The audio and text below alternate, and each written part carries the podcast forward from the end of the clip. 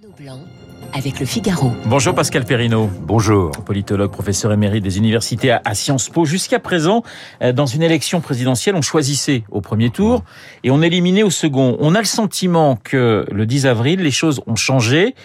Est-ce que dimanche, ce fut d'abord la victoire du vote utile? Oui, ça a été euh, d'abord la victoire du vote utile. Parce qu'au fond, derrière tout ça, il n'y a pas de, de passion, il n'y a pas de profond désir. Euh, écoutez, le, le, le meilleur, euh, le meilleur signal, c'est qu'il y a encore quelques semaines, une majorité de Français disait on ne veut pas de second tour, de second tour entre Emmanuel Macron et, et Marine Le Pen. Et euh, ce choix euh, d'un vote qui s'est fait euh, en effet euh, sous le thème du vote utile, vote utile dans la droite extrême, Marine Le Pen par rapport à Zemmour, vote utile en effet à gauche pour vers vers la gauche de la gauche, vers le représentant de la gauche de la gauche, vote utile pour au fond tous les électeurs de centre droit. La, le, le, mauvais résultat de Valérie Pécresse s'explique par le fait que toute une série d'électeurs de François Fillon sont allés voter pour Emmanuel Macron, non pas parce que c'est leur genre de beauté politique, euh, mais parce que, voilà, pour eux, c'était le vote utile. Est-ce que ce scrutin marque pour vous un, tournant dans l'histoire de la Ve République? Un tournant, oui, parce que au fond, le système euh, bipolaire, euh, articulé autour d'un grand parti de gauche, le PS, d'un grand parti conservateur à droite, est en train de peu à peu de disparaître sous nos yeux PS, en deux phases. PSLR, ça fait 6,5%. Voilà, vous vous rendez compte hein, ouais. Qui aurait dit ça encore il y a quelques semaines hein. euh, Donc, la, la, première phase, la phase 1, ça a été 2017, l'implosion de la gauche. La phase 2, c'est l'implosion de la droite en direct dimanche dernier. Mais ça veut dire que la droite et la gauche sont sur le point de disparaître ou non. localement, il reste, non. je dirais que ça reste pour les Français toujours le, cette bipolarité existe toujours. Ouais. On est dans une phase intermédiaire où la gauche et la droite, ça existe parce que ça existe localement. On le voit, les départements, les villes, les régions sont dirigées par LR ou bien par le Parti socialiste. Donc ça existe localement. Ça existe encore dans la tête des Français, même s'ils ne voient plus très bien à quoi ça leur sert, en particulier sur des grands enjeux euh, comme la construction européenne, euh, comme euh, le réchauffement climatique. Oui. et puis au plan national s'invente autre chose. S'invente au fond, d'ailleurs le vieux rêve d'Emmanuel Macron, le clivage entre ce qu'il appelle lui progressiste et nationaliste, lui se mettant bien sûr dans la figure du progressiste. Et ce qui est intéressant, c'est d'ailleurs qu'Emmanuel Macron se dit et de droite et de gauche, et que Marine Le Pen se dit ni de droite ni de gauche. Tout à fait. Tout à fait. On voit bien que les critères ne sont plus des critères idéologiques au sens traditionnel dans ce conflit biséculaire euh, qui avait scandé toute la vie politique française et qui est en train de s'inventer autre chose entre celles et ceux qui croient euh, euh, à l'insertion de la France dans un monde global, qui sont optimistes sur ce qu'on appelle l'ouverture, l'ouverture économique, l'ouverture politique, et puis celles et ceux qui disent attention, l'heure est peut-être venue d'un recentrage national, d'une protection et d'un protectionnisme national plus plus aigu. Pascal Perrineau, Cécile Cornudet, ma consoeur des Échos, parlait après le vote de trois candidats et d'un désert français, un centre et deux extrêmes. Vous êtes d'accord? Oui, oui, oui, euh, Cécile Cornudet a raison. À la bipolarisation a succédé une tripolarisation euh, avec tout de même parmi ces trois têtes euh, des personnages comme euh, Marine Le Pen euh, ou Jean-Luc Mélenchon qui, sont des personnages qui représentent une certaine radicalité. Euh, ce qui veut dire que la demande de radicalité dans l'opinion publique et dans l'électorat est loin d'être négligeable. Les Français, au fond, sont en colère, sont inquiets euh, et, ça débouche sur cette radicalité à gauche avec Jean-Luc Mélenchon, euh, à droite euh, avec Marine Le Pen. Et quel que soit le, le, prochain président de la République, ça laisse présager des lendemains qui seront des lendemains difficiles. Macron-Le Pen, même match qu'en 2017, mais campagne et climat très différents. Climat très différent parce que au fond, euh, en 2017, il n'y avait pas de surprise, euh, il n'y avait pas d'anti-macronisme, il y avait un anti-lepénisme. Macron avait mobilisé cet anti-lepénisme et, et, puis voilà, il était le jeune homme euh, sans passé euh, euh, qui représentait le, le, nouveau monde, comme il disait. Aujourd'hui, ça a bien changé. C'est un homme qui a un bilan, ouais. un bilan qui est diversement apprécié, qui a été pendant cinq ans au pouvoir, qui a suscité beaucoup de mobilisation sociale, qui a suscité beaucoup d'interrogations. Hein. C'est encore frappant de voir dans les sondages de dimanche dernier la manière dont beaucoup de Français le qualifient de distant par rapport aux gens comme eux, euh, de relativement arrogant, etc. Donc euh, il y a un anti-macronisme qui est né. Et donc euh, au second tour, nous avons cette fois-ci un anti-lepénisme et un anti-macronisme. Et la décision, au fond, électorale, elle, sera dans la réponse à la question, mais qu'est-ce qui va l'emporter de ces deux rejets Puisque vous savez, on dit très souvent, au premier tour, on choisit, mais au second tour, on élimine. Deux France qui s'opposent, deux France géographiquement parlant et sociologiquement parlant très différentes. Ah oui, oui, oui. Et ça, c'est préoccupant parce que ça montre que ça se durcit. Euh, si vous voulez, Marine Le Pen euh, est enracinée euh, profondément dans les couches populaires. Elle fait dans les couches populaires des, des pourcentages extrêmement élevés. Je suis sûr que lors du second tour, on attendra des pourcentages de 60% chez les ouvriers et les employés. elle est enracinée également dans cette France qui se vit comme une France aux marges, une France périphérique, la fameuse fracture territoriale, alors qu'Emmanuel Macron, c'est beaucoup plus la France des grandes métropoles urbaines, euh, ouverte sur l'Europe, euh, ouverte sur le monde, une France qui va mieux, une France aussi, et là il faut qu'il fasse attention, qui est une France relativement inactive. Il faut savoir que Marine Le Pen a fait de très bons scores chez les actifs, qu'ils soient du public ou du privé, alors que euh, Emmanuel Macron, 46% de ses électeurs seulement sont actifs, ce qui veut dire que la majorité de l'électorat Macron au premier tour, eh bien, ce sont des Français à la retraite et des Français inactifs. Macron, Le Pen et puis Mélenchon en, en, faiseur de roi ou de reine. On, on verra le, le, 24 avril. C'est un peu Cendrillon, Mélenchon, sauf que les 12 coups de minuit s'arrêteront en fin de compte à 20h01 le 24 avril. Mais, mais il est sollicité et on, ah cherche à séduire les, les, les électeurs de, de, la France insoumise comme, comme jamais hein, avec ces Bien sûr, Marine parce Le Pen et Emmanuel Macron. Pour un second tour, on se pose le problème des réserves, des réserves électorales. Et là, les réserves pour Emmanuel Macron, il y en a pas 36. Je partage tout à fait le, le diagnostic de Guillaume Tabar tout à l'heure.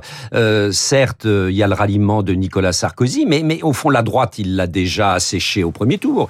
Le candidat de droite, presque, c'était Emmanuel Macron. Oui, Guillaume euh, Tabar parle d'un ralliement à double tranchant, en disant que finalement, c'est peut-être pas finalement la, la, la cible souhaitée par Emmanuel Macron. Or, les réserves, elles sont objectivement à gauche. Les 10 millions d'électeurs qui ont voté, surtout Mélenchon, mais également euh, Jadot et, et, et Hidalgo. Et ces électeurs, déjà, il va falloir que Macron euh, surmonte l'antimacronisme. Euh, qui est chez eux.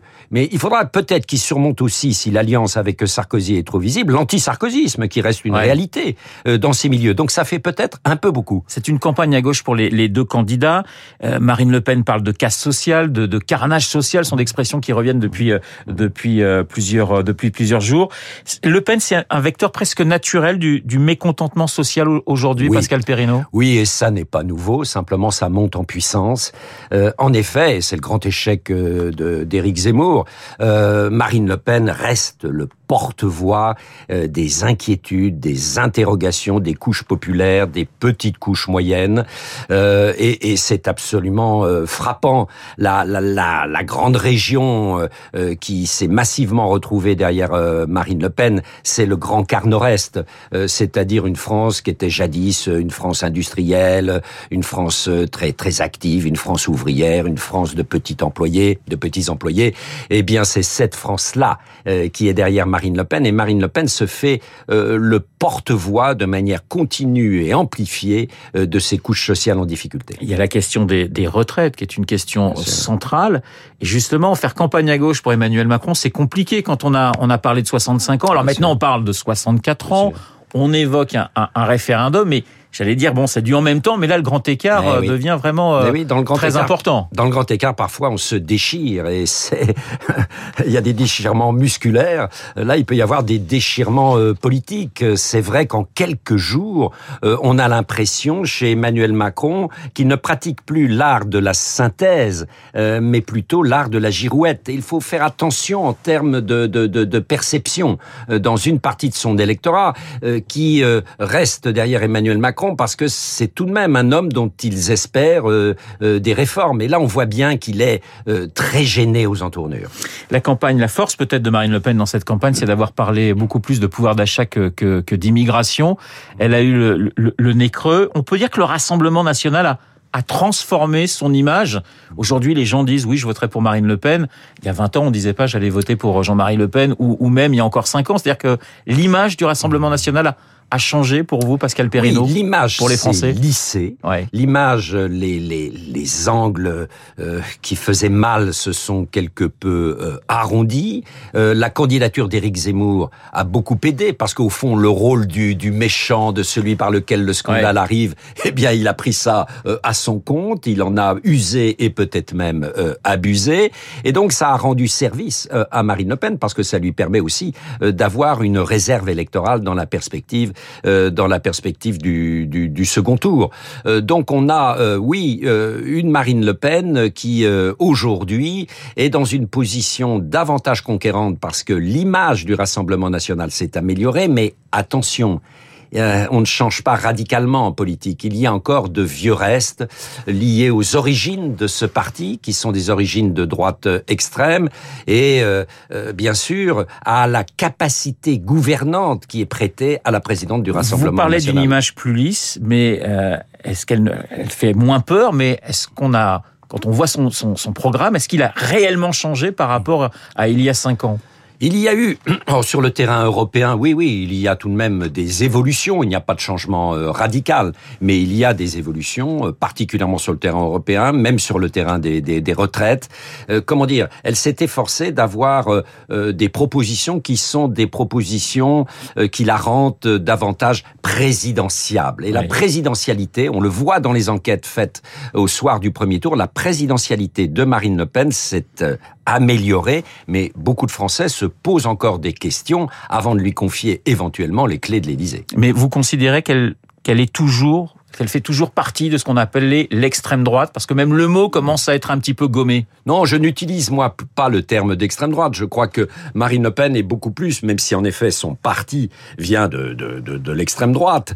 Euh, J'utilise beaucoup plus l'expression de, de, national euh, populisme. C'est un populisme euh, qui utilise de plus en plus la référence nationale en matière économique, en, en matière culturelle et en matière politique. Pascal Perrineau, ça va être une campagne, il reste dix jours, campagne de terrain pour les, pour les deux candidats. Il va falloir mouiller la chemise. Ah oui, il va falloir mouiller la chemise. Euh, c'est pas du tout comme en 2017. Il va falloir aller chercher euh, euh, les électeurs euh, un par un, euh, les convaincre aussi, parce que pour Emmanuel Macron, en tout cas, c'est une tâche qui n'est pas facile. Il y a eu cinq ans d'anti-macronisme à gauche vif, et ça a été réveillé par la campagne extrêmement anti-macroniste euh, de Jean-Luc Mélenchon. Or, c'est là qu'est la principale euh, réserve. Il faut qu'il aille chercher des millions d'électeurs euh, chez Mélenchon. Euh, il y a euh, 7 millions euh, 700 000 électeurs qui ont choisi Jean-Luc Mélenchon. Il faut qu'il en séduise une- partie conséquente. Et là, sur la ligne de départ, Oui. on a l'impression, quand je regardais